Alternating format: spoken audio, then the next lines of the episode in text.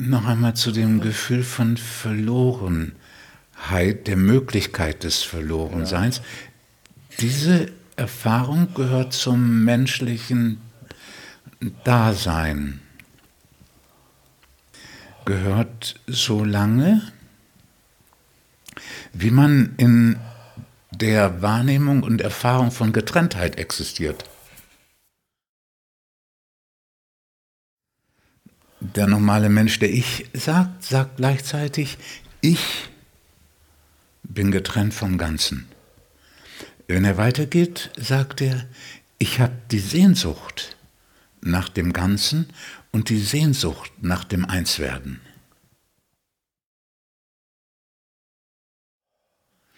Aber nach wie vor ist die Erfahrung noch die Erfahrung des Getrenntseins. Aus dem Grund hat Kierkegaard die Entdeckung sehr betont, dass der Mensch wegen des Getrenntseins eine Verzweiflung erfährt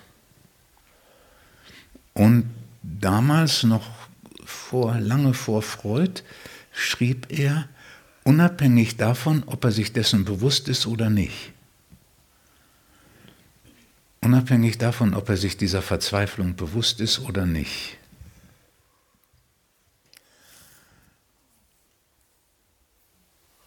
Und man kann ja auch, man kann ja auch die Geschichte dieses ähm, dieses Todes des jüdischen erleuchteten Lehrers vor 2000 Jahren, kann man ja auch als Geschichte der Anleitung zur Erleuchtung verstehen.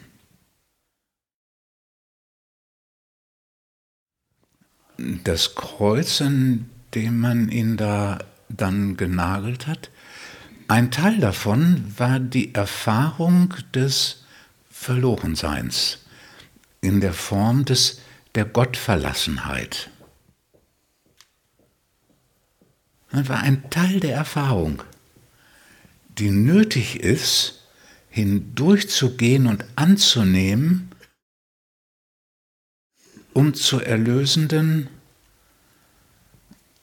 Realisierung zu gelangen, um zum Aufwachen zu gelangen. Und dann muss man sich selbst wegen dieser Erfahrung und auch wegen der Angst nicht bedauern, sondern man weiß, sie gehört dazu. Solange man in dem Zustand von Getrenntheit existiert und lebt, gehört sie dazu.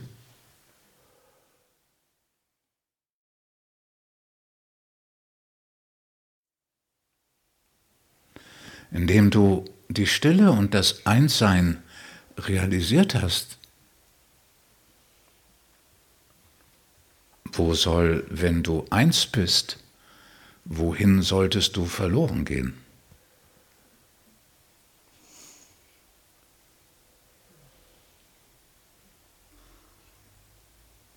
Aber mit der Erfahrung von Getrenntheit gehört sie mit dazu.